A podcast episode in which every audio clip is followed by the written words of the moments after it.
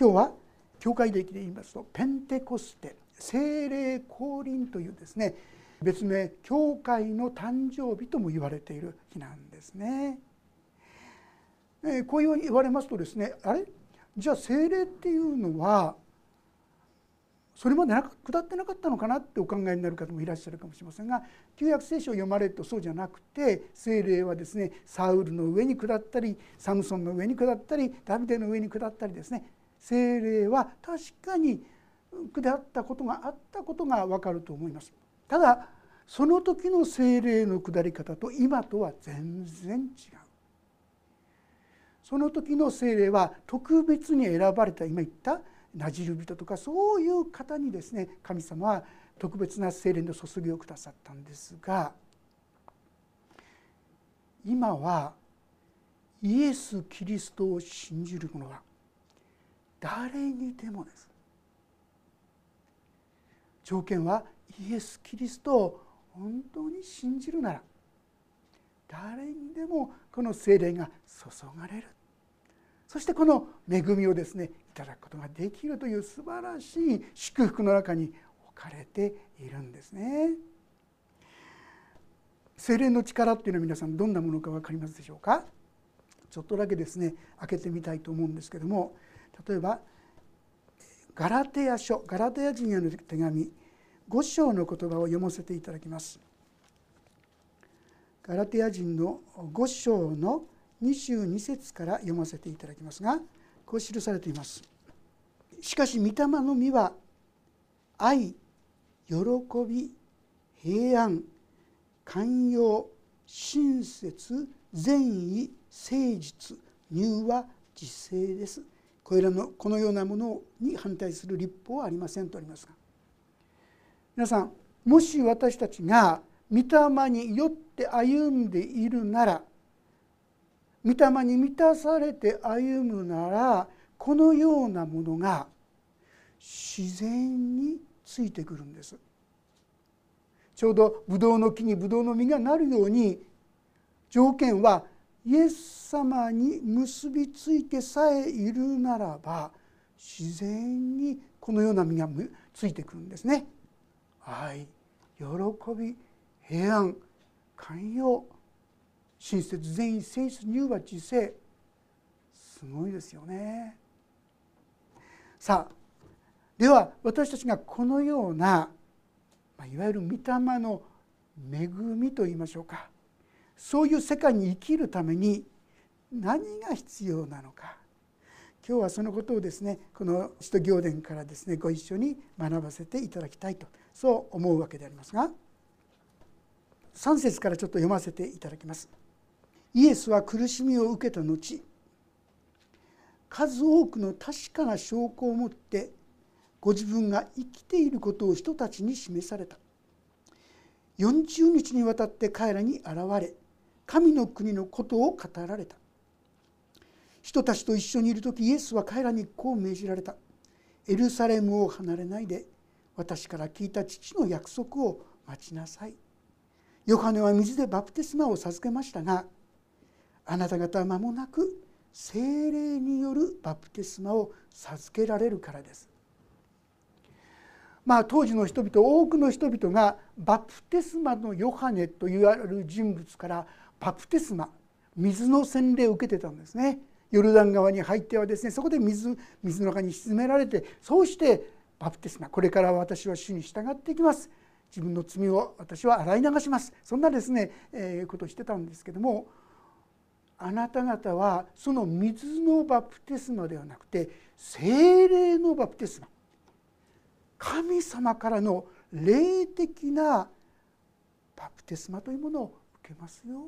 こういうことを言ったんですが実はほとんど同じ内容がルカの福音書24章イエス様がその最後にですね語られたことの中に記されているんですがちょっとそこも読ませていただきます。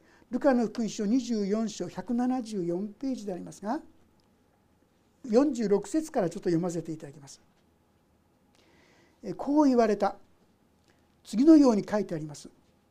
キリストは苦しみを受け3日目に死人の中からよみがえりその名によって罪の許しを得させる悔い改めがあらゆる国の人々に述べ伝えられる。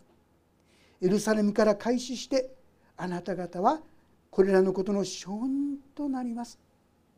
見よ私は私の父が約束されたものをあなた方に送ります。あなた方は糸高きところから力を着せられるまでは都にとどまっていなさい。それからイエスは弟子たちをベタニアの近くにまで連れて行き手を挙げて祝福された。そして祝福しながら彼らから離れて行き天に上げられた。彼らはイエスを礼拝した後大きな喜びとともにエルサレムに帰りいつも宮にいて神を褒めたたえていた実はルカの福音書と使徒行伝は同じ作者ルカが書いてるんですね。そしてイエス様が述べ伝えた福音の最後は十字架がありしかし死からなんと死を打ち破ってイエス様よみがえってしかしその後にイエス様は天から精霊を下す精霊を与えるそれまであなた方はエルサレムで待っていなさいあちこち動き回るんじゃなくてこの御霊に力をいただくまで待っていなさいとこういうメッセージくださったの。でそのことの続きがある意味使徒行伝の今読んだところなんです。で実は彼らはですねどこに行ったのかって言いますとね50節でベタニアというところ。このベタニアというのはエルサレムの東側にあるところなんです。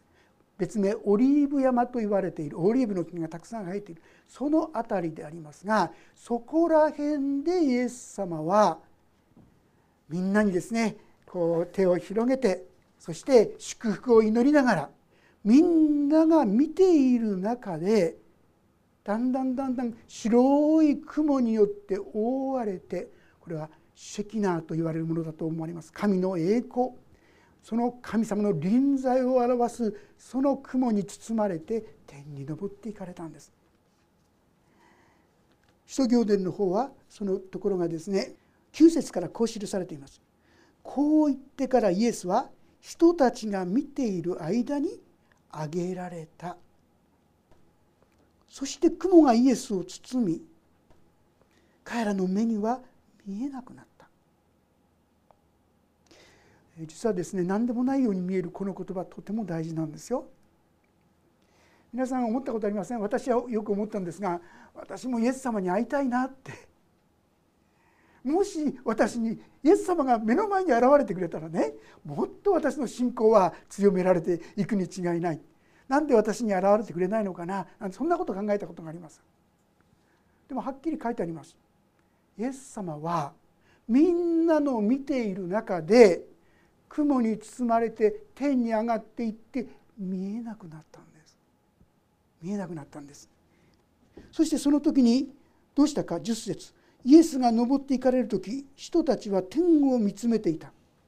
ずっとイエス様を見上げてたんですがすると見よ白い衣を着た2人の人が彼らのそばに立っていた。そしてこう言った「ガリレアの人たちどうして天を見上げて立っているのですか？あなた方を離れて天に昇られたこのイエスは天に昇っていくのをあなた方が見たのと同じありさまでまたおいでになります。弟子たちは「ああイエス様行っちゃったな」ってなんだかこれでもうお話が一貫の、まあ、終わりが来たようなそんなふうに見えるかもしれません。でもそうではない。これからあなた方には大切な使命があるんですよ。それはこれからイエス様が今登ってったと同じように再びやってくる再臨と言いますけども。そして再臨の日まであなた方は証人になるんですよということを伝えてくださった。8節のところを意味しますがしかし精霊があなた方の上に臨む時あなた方は力を受けます。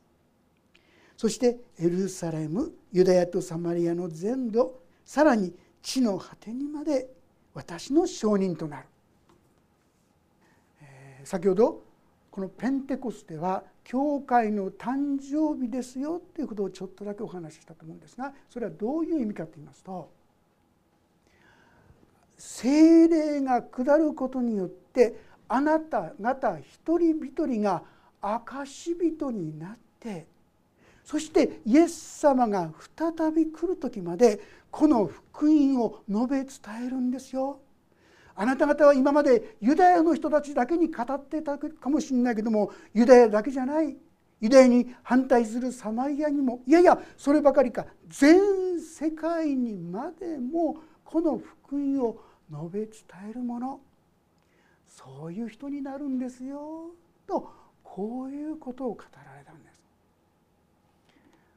実は私たち一人一人が今生かされているっていうことはそして皆さんのうちに精霊が注がれているということは私たちが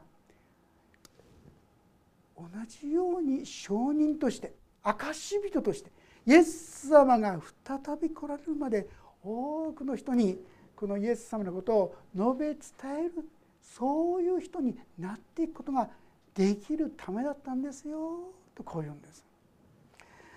なんだかこんなお話を聞いてますとですねなんだか全然違う世界の話をで、ね、聞いてるように思うかもしれませんが実はそうじゃないんです。精霊が下ったということは本当に私たちがそのような証人になることができる先ほど読みました「御霊の実は愛喜び平安寛容親切善意誠実乳和自制そういったものを持つ人になることができる。そうしてその証人になる。とこういうことをお話しくださったんですね。さあ今日はじゃあどうしたらそうなっていけるのかなそういうことをこの箇所からですね共に学ばせていただきたいそう思うわけであります。じゃあイエス様がですねまず備えられたことの第一は何であったか3節をもう一度読みしますがイエスは苦しみを受けた後数多くの確かな証拠を持ってご自分が生きていることを人たちに示された。40日にわたって彼らに現れ神の国を語られたもう一度こう振り返って思い出してくださいね。イエス様が十字架にかけられましたね。みんな悲嘆にくれました。でも3日目にイエス様を葬ったお墓が開けられてたんですよ。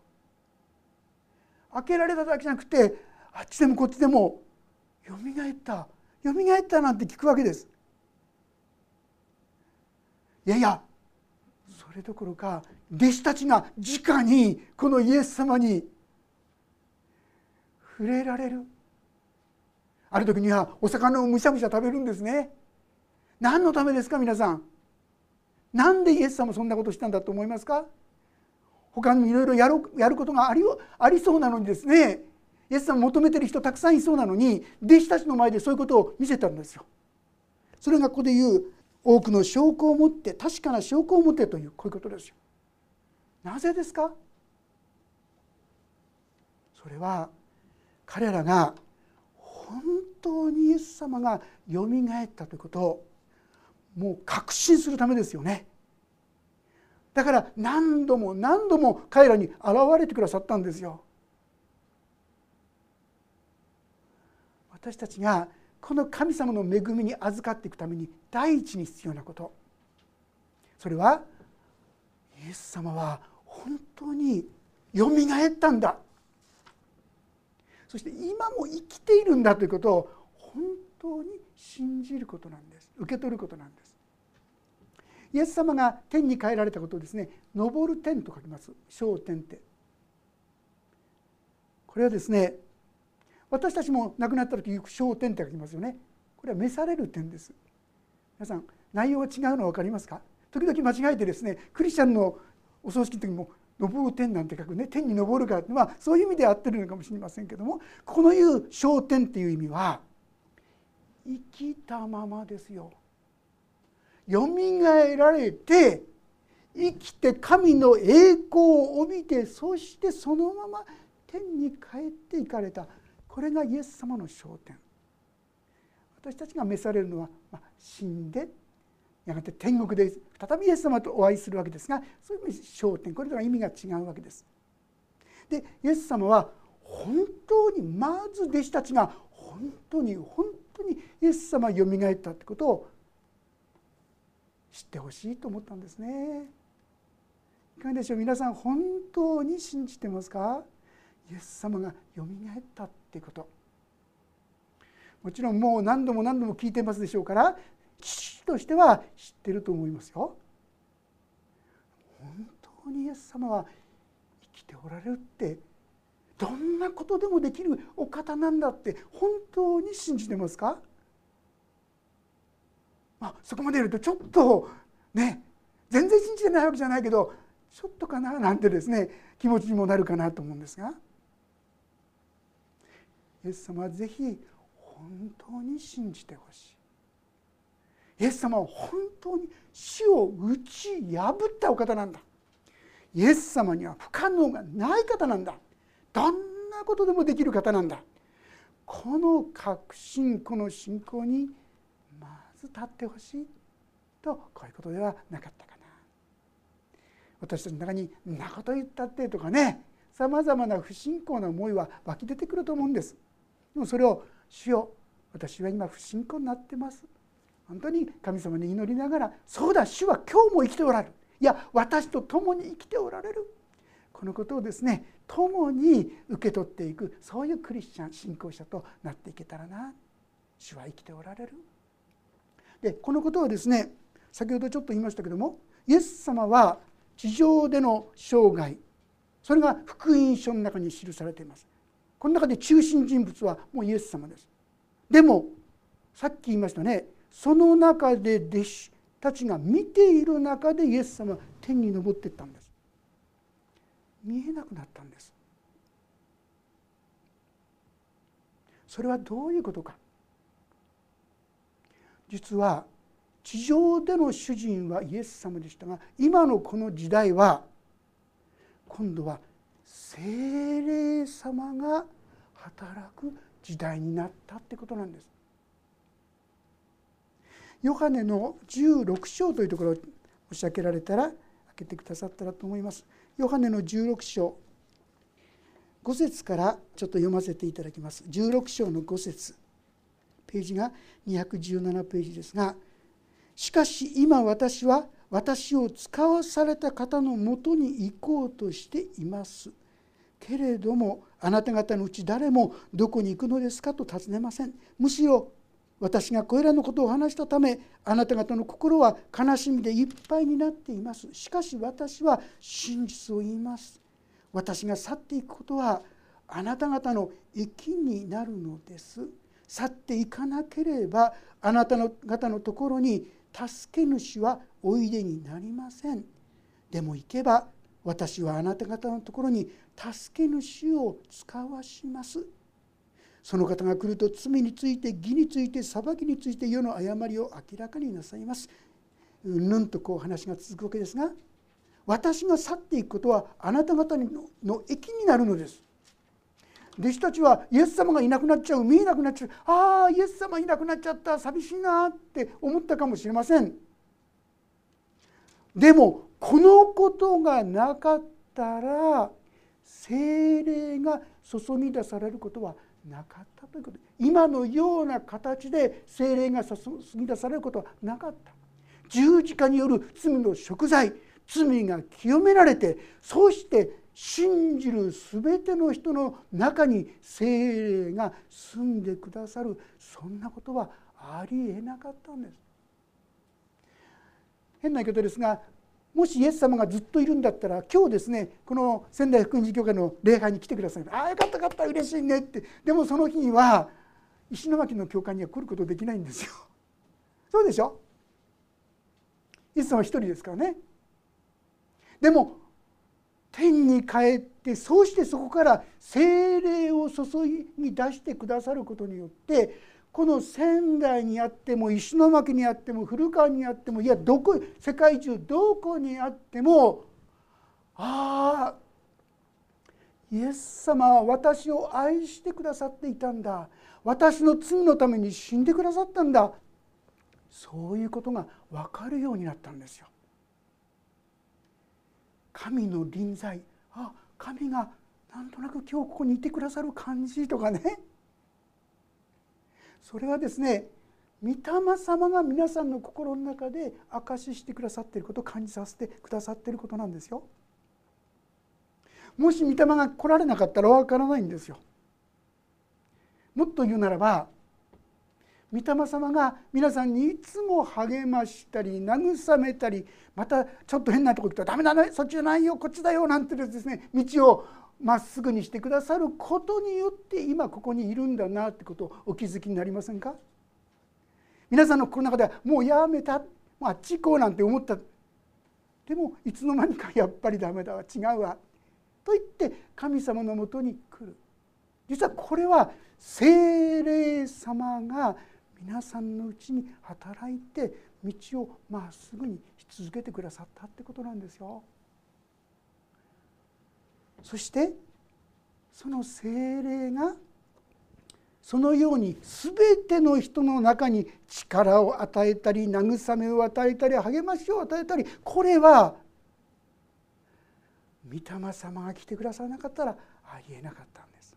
だからイエス様が天に帰っていくことはよかった。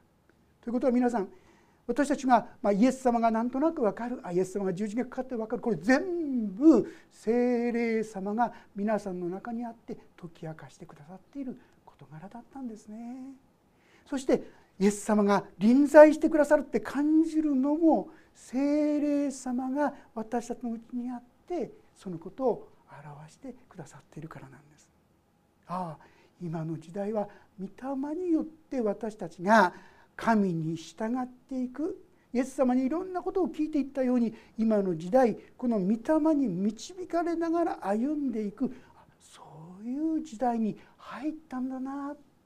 これが使徒行伝が語ること。そしてその精霊様がどのようにこの技をなさっていったのかが記されたのがこの使徒行伝。ですから別の言葉でこれのことをですね精霊行伝なんていう人がいるんですね。精霊がどのように歩んだかをなさったかを見る書物これは精霊使徒行伝ですね。福音書はイエス様がどのように歩んだかを見るのが福音書ですよね。私たちはそのようにそしてこれはいつまでなのかって言いますとイエス様が天に上げられたその時からこの時ですよねこの時からさっき言いましたイエス様が再びこの地に下る時まで再臨の時までですその間私たちは証人として主の証人として立たせていただくために実は私たちにこの精霊が注がれた。だから弱いものなのに強められていくこういうことが起こるんです。私この言葉大好きなんですね。ヘブル書11章の中にですねあり中にありますが弱いものが強くされたんです。強いものが強くされるのはあんまり普通かもしれませんけど弱いものなのに御霊精霊の力によって強くされるんです。もう何度も何度もですね言ってることですから耳だこの言葉かもしれませんが私がもともと赤面恐怖対人恐怖本当に人が恐ろしくて人の前でいろんなことを言うのはとてもとてもできないそういうものだったわけですけども私はそれこそあの栗原先生がですね教会で個人伝道訓練会っていうのを開いてくださったんですね。でそこで学んだ個人伝道の仕方っていうのを学んだんですよね。こういうふうにしたら人に伝えられますよで、えー、半信半疑おっかなびっくりですねものすごく人に言えませんでしたがでもやってみたら一人目やるのがものすごく怖いし本当にドキドキでしたけどもでも一回ですねそのやり方を教えられてそれで伝えさせてもらいました。これこれこうですどうですか？なんてこう聞きながらですねそれをさせていただきました。するとどうでしょうか？真剣に聞いてくれるんですよ。私の言うような言葉をですね真剣に聞いてくれる聞いてくれるだけじゃない。最後にですね「どうですか？このイエス・キリストを信じたいと思いませんか?」って言ったら「はいはい」なんて言うんですよ。嘘でしょ？って思いたいくらい。そしてそのことを違う人にもやったらまたですねその人も聞いてくれるんですよ。また「信じませんか?」と「信じます」ええー、弱いものが神御霊によって強められるというか自分では強められてるとも何とも感じてないと思います。でもなんとそれをする時に神の技が働いて信じますとかそういうことができるようになっていく自分で感じなくても神の、まあ、身と言いましょうか。そういったものが結ばれていく。イエス様につながっていく時に私たちはそのような恵み力に預かることができるということなんです。さあそのためには何が必要ですか？今言ったようにイエス様は本当に死からよみがえったんだ。神には本当にできないことがない。どんなことでもできるんだというこういう信仰をしっかりと持たせていただくこれ第一必要なことです。さあもう一つ今度ですねヨハネの7章というところを一緒に挙げたいと思います。ヨハネの7章37節38節ここもご一緒に読んでみたいと思います。よろしいでしょうか。ヨハネの7章37節38節3はいさて祭りの終わりの大いなる日にイエスは立ち上がり大きな声で言われた。誰でも乾いているなら私のもとに来て飲みなさい。私を信じる者は聖書が言っている通りその人の心の奥底から生ける水の川が流れ出るようになります。39節も読みますとイエスはご自分を信じる者が受けることになる。御霊についてこう言われたのである。イエスはまだ栄光を受けておられなかったので御霊はまだ下っていなかったのである。誰でも乾いているならって私これ大好きな言葉でした。心がなんか私は本当に乾いてたんですね。虚しかったんです。誰でも乾いているなら皆さん御霊によって私たちがこの御霊の恵み御霊の力祝福に預かる第一の秘訣は乾くことです。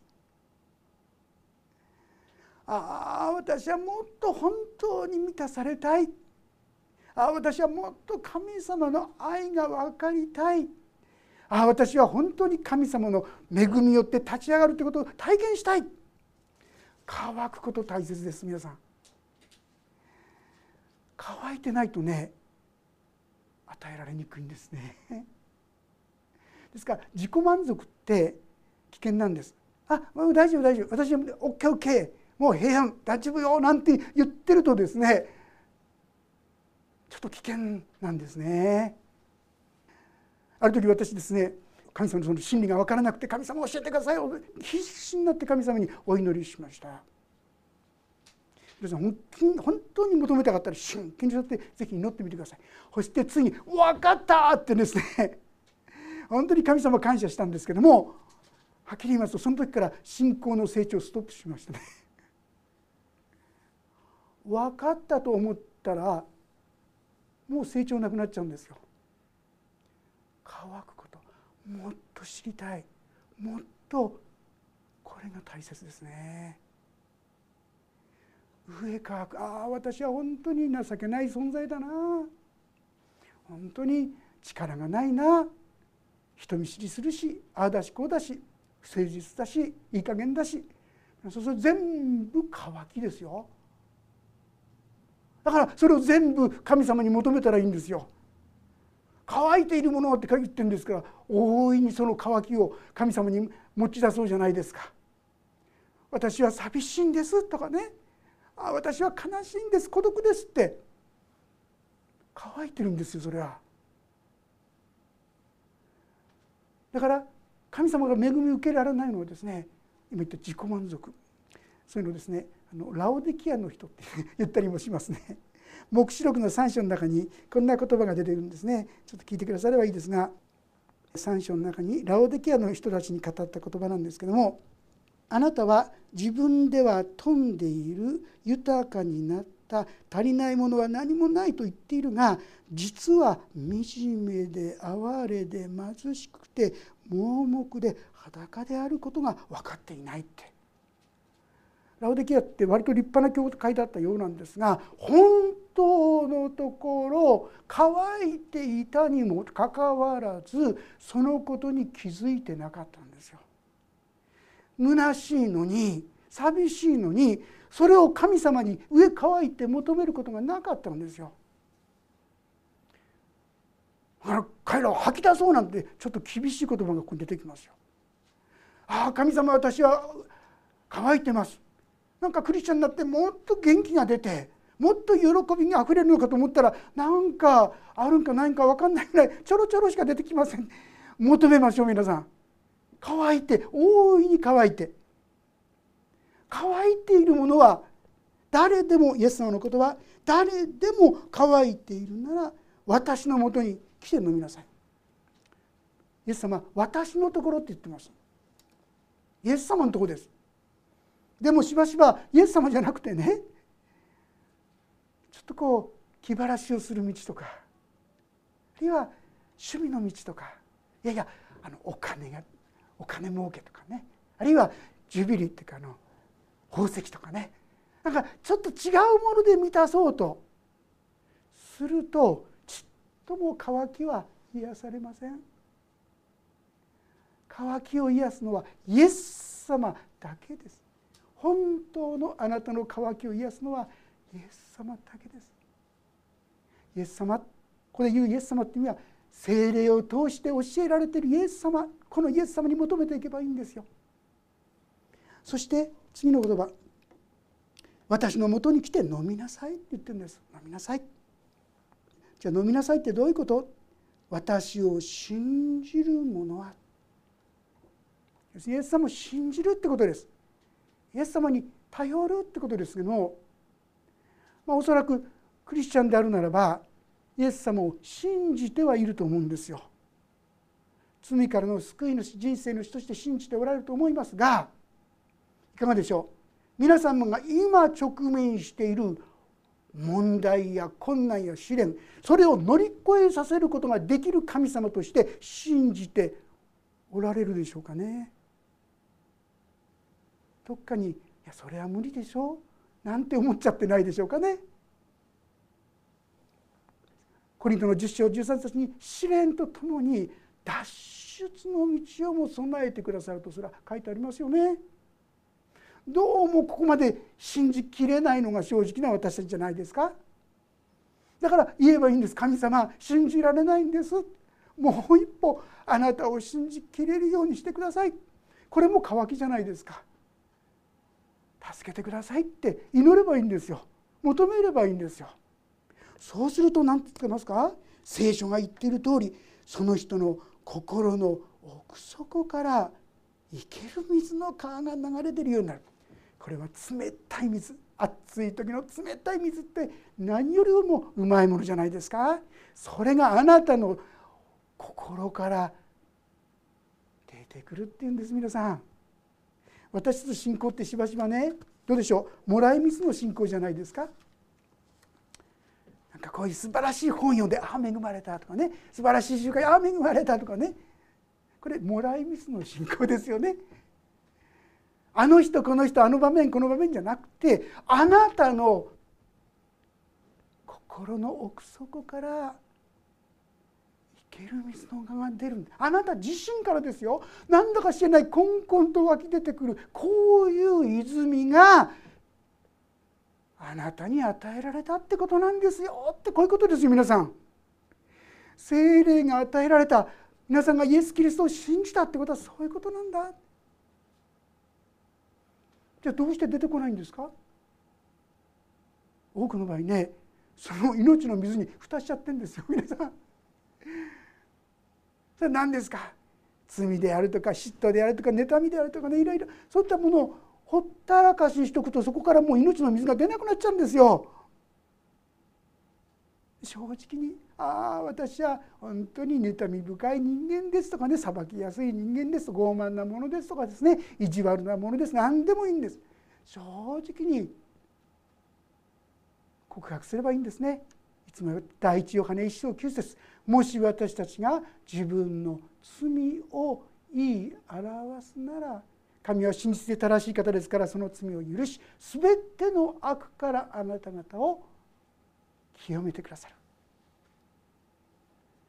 本当に私はそういう人間です。これでいいんですよ皆さん力み必要な私は本当にもう意地っ張りなもんですとかね。なかなか素直になれないもんなんですって。これできるんです皆さん。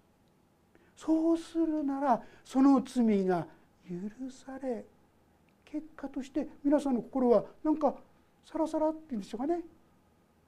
なんか気持ちがすがすがしい気持ちになってきますよ。そしてそればかりじゃない命の水あれ？なんだかあれ？ちょっとこれって喜びかな？あれ？御霊による平安かな？あれ？なんだか嬉しいなとかね。思議な変化が皆さんのうちに現れてくるんです。さあもう一度繰り返しましょう。そのために何が必要なんですか？乾く必要がある。そのためには自分が乾いているってことを知る必要があるんですよ。その知るって何か大変なことのように思うかもしれませんが今言ったようにあ自分はダメだなと思うそのことです。そのことを素直に認めること。そうするとそこから命の泉が湧き出るんです。なんと皆さんにとって悲しかったことつらかったこと嫌だなと思ってたそのことからあなたの心がなんか満たされて嬉しくなってくる。こういう恵みを神様はあなたに備えてくださっている。そしてそればかりじゃない先ほど言いました御霊の実。愛喜び平安寛容親切善意誠実柔和自制。こういうものをができるようになるということではないんです。自然にそうなる。そうしなければならない。そういうことじゃないんです。イエス様に結びついている時にだんだんだんだん気が付くとあ本当だなってさっき言ったように自分の中のさまざまなさまざまな弱さをですねちょこちょこちょこちょこ神様に告白しているといつの間にかそういうものから癒されたり解放されて私の中にも命の泉が湧き出てくるようになるこういうことなんですね。さあそのために何が必要か。ここに読みましたね。私を信じる者。私たちは信じてないわけじゃないと思います。でもねもう一歩信じきれてないでしょ。そう思いませんか？だからそれそこを乾いて求めるんですよ。もう一歩信じきれて委ねられるようにしてください、まあ、例えばピリピの4章6節7節の言葉読ませていただきますとこう書いてあります。ピリピ4章6節7節何も思い煩わないであらゆる場合に感謝を持って捧げる祈りと願いによってあなた方の願い事を神に知っていただきなさいそうすれば全ての理解を超えた神の平安があなた方の心と思いをキリストイエスにあって守ってくれますあなた方の願い事を正直に素直につまびらかに神様に言ってごらんなさい。こんなことで苦しいんです。辛いんです。悲しいんです。いつの間にかあなたの心に何か穏やかな心平安な心がやってくる。いやそれは神の平安だとすら言うんですね。全ての理解を超えた神の平安があなた方の心と思いをキリストにイエスにあって守ってくれます。こんな道が開かれていくんですよ。神を信じる。そしてここに委ねる。お任せする。私たちもこんな道に共に導かれたいと思います。もう一個付け加えさせていただきたいんですがヘブル人への手紙の12章の11節も読ませていただきます。ヘブル人への手紙の12章の11節お読みします。すべての訓練はその時は喜ばしいものではなくかえって悲しく思われるものですが後になるとこれによって鍛えられた人々に義という平安の実を結ばせます。ここにもありますね。もう一つ私がこのような実をしっかりいただくことができるための秘訣は訓練。もう私たちはですね嫌なことが起きたり悲しいことが起きたりするとなんでこんなことが起きるのかないやなんて嫌になっちゃったな私はなんて不幸な星のもとに生まれたのかなそんなことを考えるかもしれませんがそのことには実が結ばれません。そうではなくてそれを訓練試練として受け取るんです。ああこれ訓練なんだ。そうするといつの間にか私に平安。あこれも神様の手から離れてんじゃないんだ。神様守ってくださってんだ。いつの間にか平安がやってきて穏やかな気持ちがやってきて。平安の実が結ばれる。さあ神様はペンテコステ。いいですか？特別な人だけ受ける恵みじゃないですよ。全ての人です。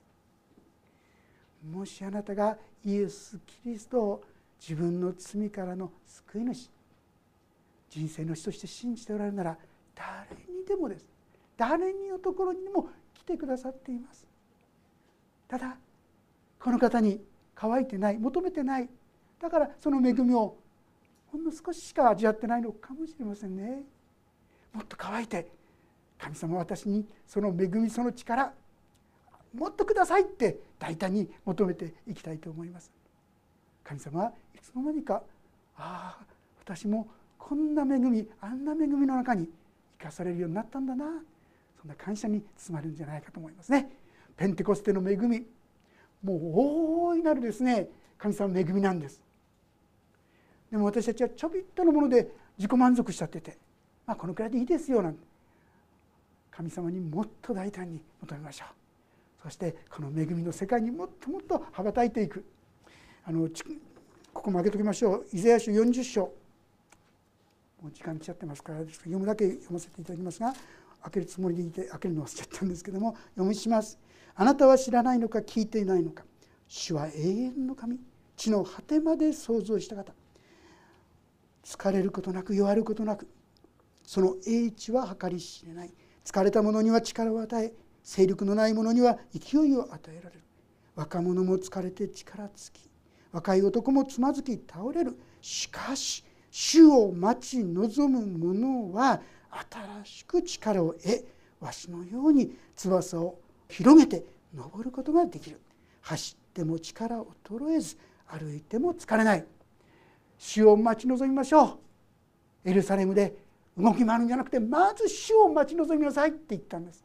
私も主の前に「主よ私に力ください」祈ってる時になんかあれ？なんかちょっと元気になってきたかな？きっとそんな経験何度も何度もなさると思います。そしてさらにこの恵みを私たちが味わっていくことができると思います。この恵みの世界に共に旅立っていきたいと思います。お祈りをいたします。天皇父様ペンテコステという精霊様という今まで知らなかった方が方を私たちに送ってくださって弱いものでも虚しいものでも悲しい孤独なものでもどんなものでもその慰めと励ましに預かることができること本当にありがとうございます。でも私たちは信じたとは言いながら本当に信じたというよりもそうならばいいなというような淡いものでしかないことをお許しください。大胆にしよう。あなたを求めあなたに乾きそしてあなたに委ねることができるように。たとえ目の前にこんな癒し練があったとしても神が忘れたんじゃない。神はこれを訓練として置かれているんだ。どうかこんな信仰に歩ませてください。そして今日よりも明日明日よりも明後日もっともっとこの恵みに預かりそしてお一人一人が地の果てにまでそれぞれのご家庭にあってまた職場にあって学びにあって本当に死を明かしする恵みの器としてあなたが立たせてくださいますようにお願いします。そしてますます私たちがこの恵みと喜びを本当に喜び感謝するものとなしてくださるようにお願いします。御手に委ねます。イエス様のお名前によって祈ります。アーメン。もうしばらく音の祈りをお過ぎいたしましょう。